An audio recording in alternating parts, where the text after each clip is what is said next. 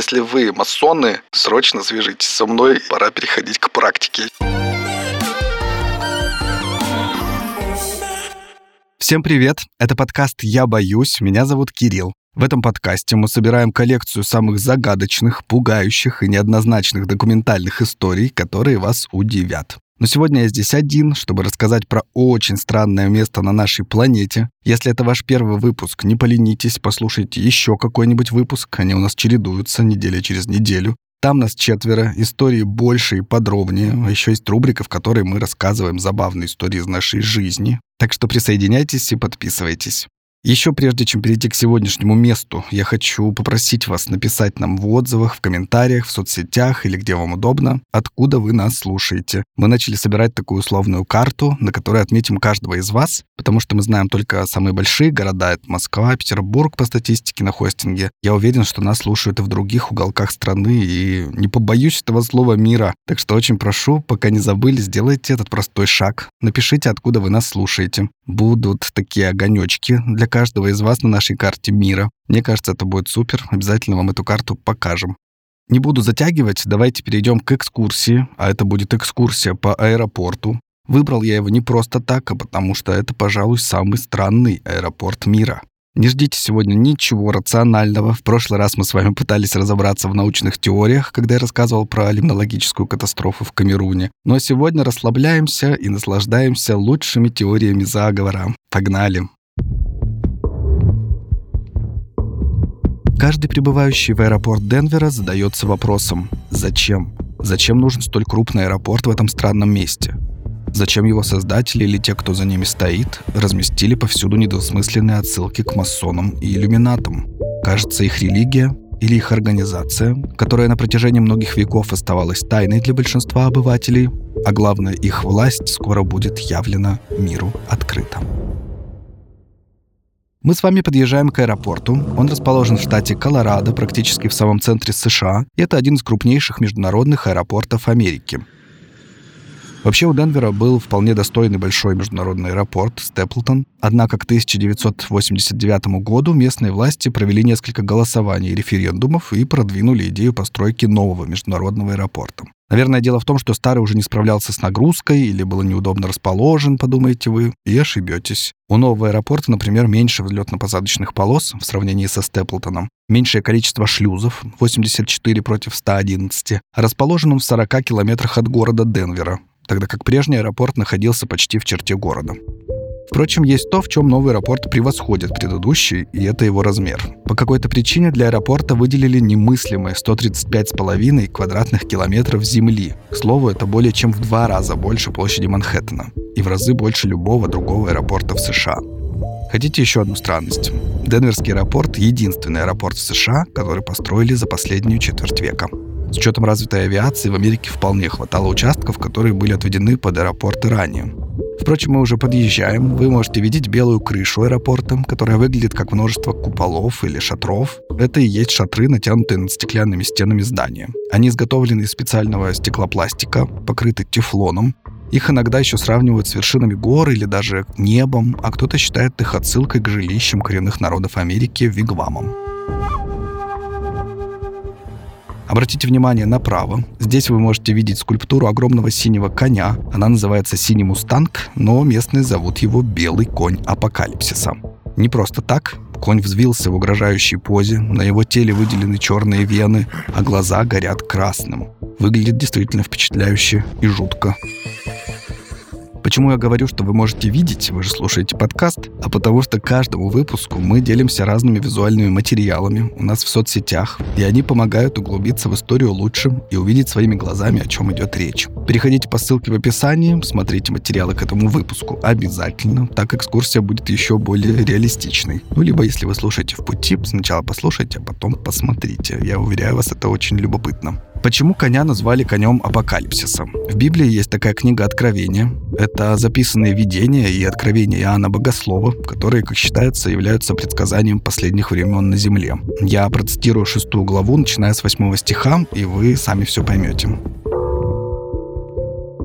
«И я взглянул, и вот конь бледный, и на нем всадник, имя которому смерть.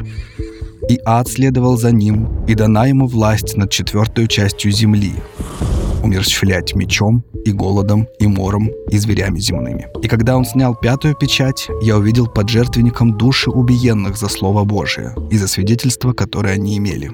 И возопили они громким голосом, говоря, «Доколе, владыка святой и истинный, не судишь и не мстишь живущим на земле за кровь нашу». И даны были каждому из них одежды белые, и сказано им, чтобы они успокоились еще на малое время, пока и сотрудники их, и братья их, которые будут убиты, как и они, дополнят число. Вот такое зловещее предсказание, в котором усмотрели сходство с этим самым конем. И это неспроста, мы сейчас зайдем в сам аэропорт, и вы увидите еще более странное послание, которое тоже перекликается с откровениями Иоанна Богослова. А пока я процитирую одного блогера, который пишет про Денверский аэропорт. Даже сегодня огромное большинство американцев не желают включить мозги, чтобы задать вопрос, почему дьявольски выглядящая лошадь вздутыми венами и красными горящими в темноте глазами встречает каждого прибывающего в международный аэропорт Денвера. Есть, конечно, объяснение для овощей. Дескать, эта пугающая лошадь символизирует дикую лошадь, которая изображена на логотипе местной футбольной команды. Однако даже беглого взгляда достаточно, чтобы понять, два этих изображения не имеют между собой ничего общего, а также тот очевидный факт, что в данную скульптуру ее создателем была вложена отнюдь не положительная энергия. Мне сложно сказать про энергию, которую вложил в нее создатель, но хочу отметить, что эта огромная лошадь убила своего скульптора. И это факт. Вообще, скульптуру заказали довольно известному американскому художнику мексиканского происхождения Луису Джименезу в 1993 году за два года до открытия аэропорта. Однако работа над скульптурой, вес которой превышал 3 тонны, продолжалась до 2006 года. В момент, когда Мустанга собирали, что-то случилось с крепежом, и огромная голова коня упала на создателя и раздавила его насмерть. Однако коня дособирали его сыновья, и он был помещен на свое законное место перед аэропортом. На территории аэропорта, к слову, есть не менее странная статуя египетского Анубиса, который по религиозным представлениям египтян вообще-то был проводником в загробный мир. Вот это спасибо, конечно, счастливого пути, что называется. Так и хочется спросить, кто все это придумал или кто финансировал. Вообще на строительство этого аэропорта была потрачена колоссальная сумма, почти 5 миллиардов долларов. Большая часть из них частные средства, и финансирование в основном было приватным. Сейчас мы с вами подойдем к последнему заложенному в аэропорту камню. Его установили перед самым открытием и заложили под него капсулу времени. Ее жители Денвера должны вскрыть только в 2094 году. А вот что находится в капсуле, никто не знает. Есть версия, что там лежит кредитная карта, флаг Колорадо, газеты со дня открытия аэропорта. Но правда это или просто безопасная легенда, это неизвестно. Присмотритесь, пожалуйста, к самому камню. На нем мы видим совсем уж в лоб один из самых узнаваемых символов масонов. Это циркуль и наугольник, сложенный в определенную фигуру с буквой G в центре. Дело в том, что в финансировании и строительстве аэропорта участвовала вполне официальная в Америке организация «Вольные каменщики». Слышали вы об этом или нет, но именно так именуют себя масоны. Над камнем возвышается табличка, на которой тоже присутствует масонский знак и некий текст, как будто бы набранный шрифтом Брайля для невидящих, но поговаривают, что на самом деле это своеобразный замок. И тот, у кого есть специальный ключ, приложит его к табличке, нажмет нужную комбинацию кнопок одновременно, и произойдет нечто, что тоже пока непонятно. На памятном камне внизу стоит подпись Переводят ее по-разному, например, «Комиссия аэропорта Нового Света» или «Новая мировая комиссия аэропорта». На английском это звучит как New World Airport Commission. Как вы понимаете, новый миропорядок или новый мир — это одна из основ масонства. И я не знаю, случайно ли такая формулировка была внесена на камень вольными каменщиками, или неспроста все это. При этом никакой такой комиссии, конечно, не существует. Ниже перечислены участники этой организации, и туда входит в том числе некая архитектурная фирма и металлургическая компания, которая действительно существует в Америке. Ну и они, конечно, в своей деятельности просто проектируют здания и добывают металлы. Угу. Сейчас мы с вами проходим через зал паспортного контроля. На полу здесь можно видеть символы затмения — солнце и луну. Ну, кто-то трактует это еще как черное и белое солнце. Вообще, по всему аэропорту на полу можно видеть разные странные изображения и надписи. Вот, например, одна из таких — тележка с серебром и золотом. Нам опять намекают на масонское присутствие. На фото в материалах к выпуску вы можете видеть, что это золотой контур, которым нарисована тележка, а внутри расположены буквы AU – аурум и AG от латинского аргентум – это серебро и золото. Но внимательные люди высмотрели еще одну странность. Дело в том, что одним из спонсоров нового аэропорта является Нобелевский лауреат в области медицины Барух Сэмюэль Блумберг, который открыл так называемый австралийский антиген. Это белок, являющийся основным маркером острого и хронического гепатита Б. Ну и, как вы понимаете, австралийский антиген тоже можно сократить как AU AG. Надолго здесь задерживаться мы с вами не будем, давайте пройдем главным достопримечательностям аэропорта, а это четыре фрески. Яркие картины художника Лео Тангумы, честно говоря, производят очень странное впечатление. Сюжеты на них связаны между собой, но как именно – большой вопрос. В аэропорту они представлены в одном порядке, но многие обозреватели и посетители предлагают свои трактовки. Какая будет у вас, посмотрим, я пока расскажу про них в том порядке, в каком они расположены в аэропорту. Надеюсь, что вы смотрите материалы к выпуску. Я, конечно, попробую описать, что на картинах изображено, но это стоит видеть. Ссылки есть все в описании. Напоминаю. Итак, первая фреска называется «В мире и гармонии с природой». Не знаю, что именно хотел сказать этим автор, но на ней нарисован город, вода и лес в огне.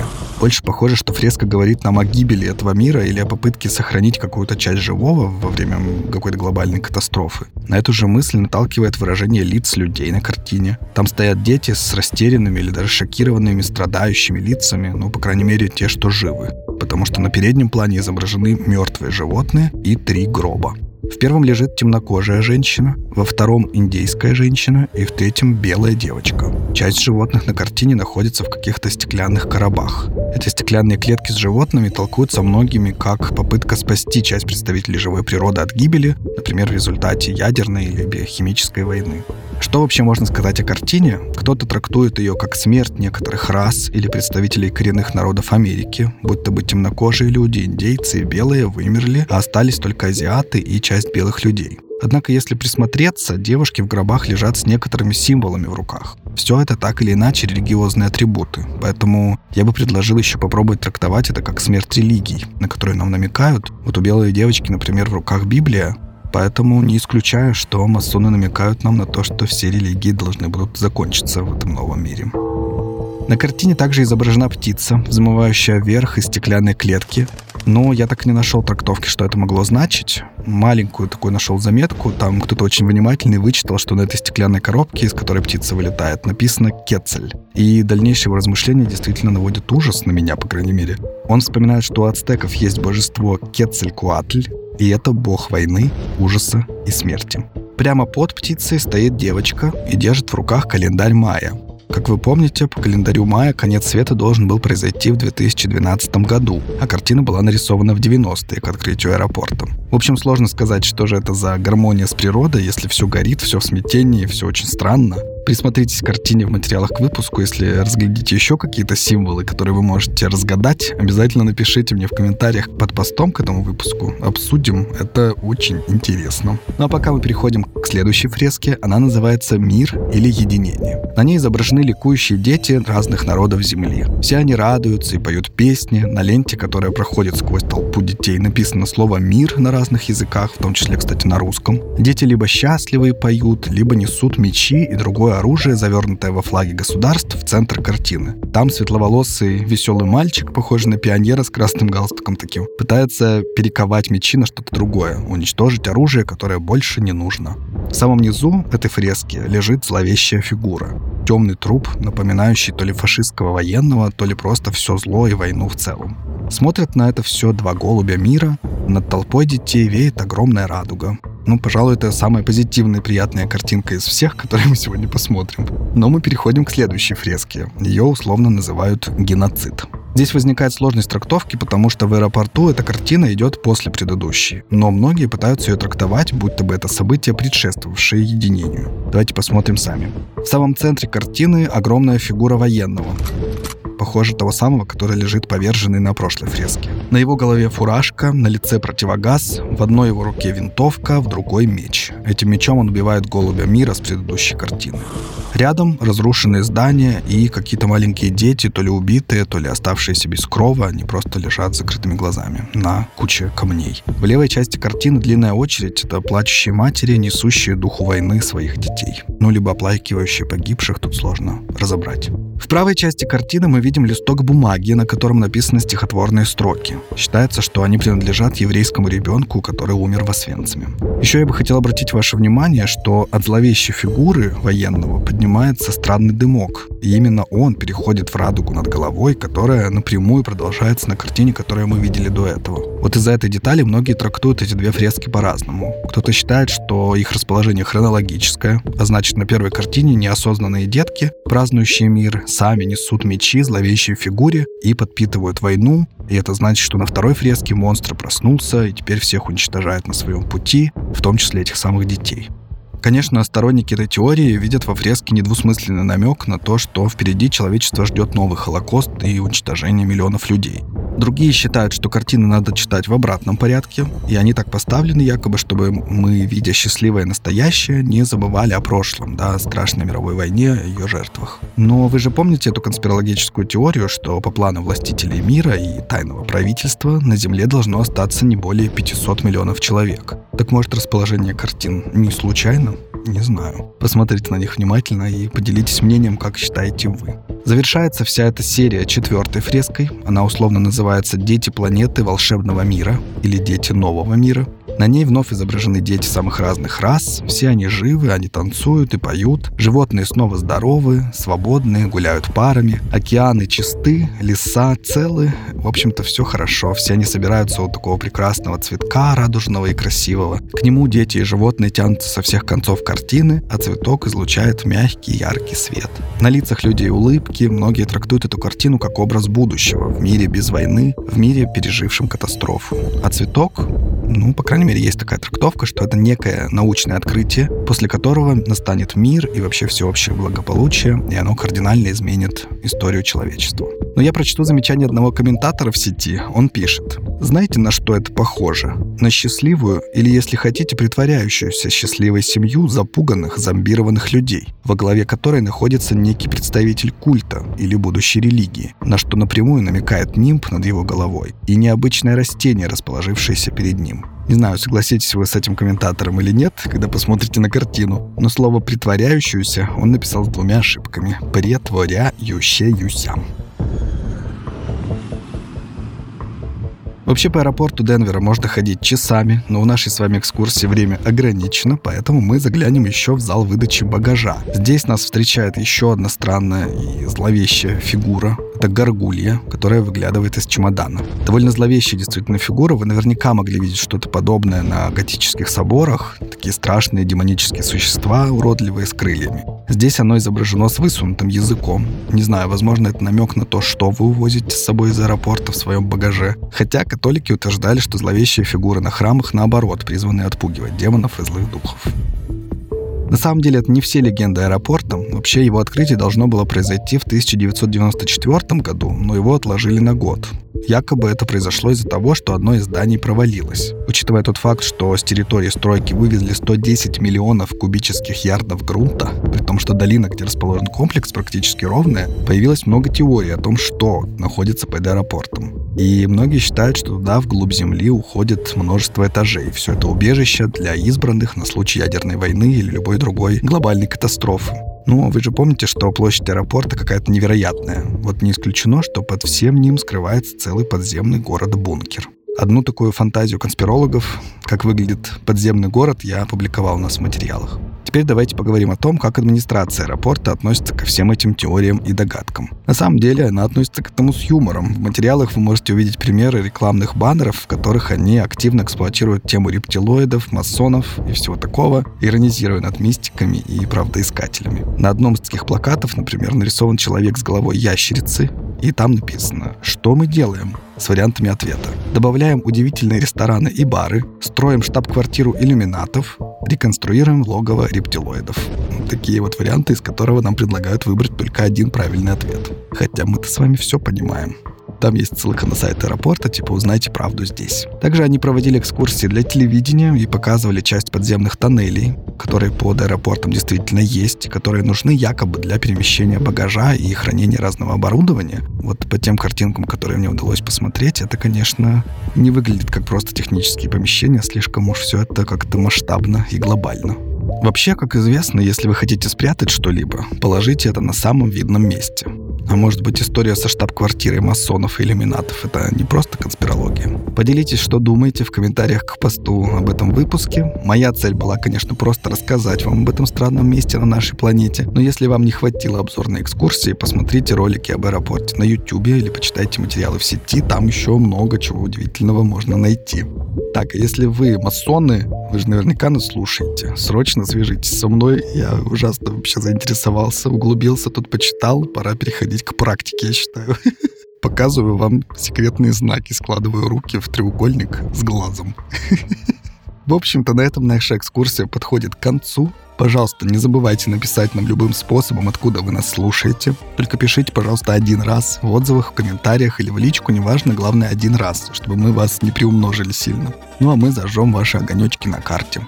Я буду очень благодарен, если вы поддержите мою работу и работу ребят подпиской на наш Patreon или с российских карт на Бусти. Там есть разные уровни поддержки, есть возможность присоединиться к закрытому телеграм-каналу, где у нас такая особенно теплая компашка собирается, и там можно видеться и слышаться почаще, и можно слушать выпуски раньше, а при определенном уровне подписки еще можно дополнительный выпуск к каждому сезону послушать. На этом все. Услышимся через неделю в большом выпуске. Всех обнимаю. Да пребудет с вами всевидящее око. Пока.